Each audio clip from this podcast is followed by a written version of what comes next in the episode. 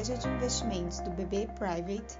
Eu sou Júlia Baulé e este é o seu BB Private Cast, que leva vocês as principais notícias do dia para o mercado financeiro.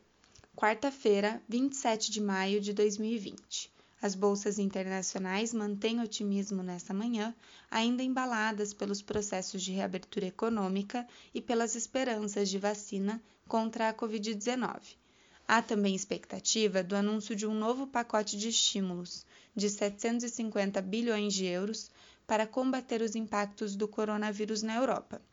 Ontem, as bolsas no exterior limitaram seus ganhos por conta de sinalizações de possíveis novas retaliações à China por parte do governo norte-americano.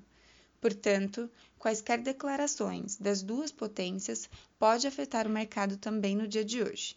No Brasil, o bom humor no exterior pode impulsionar a bolsa brasileira, que também deve ser afetada pelo noticiário interno.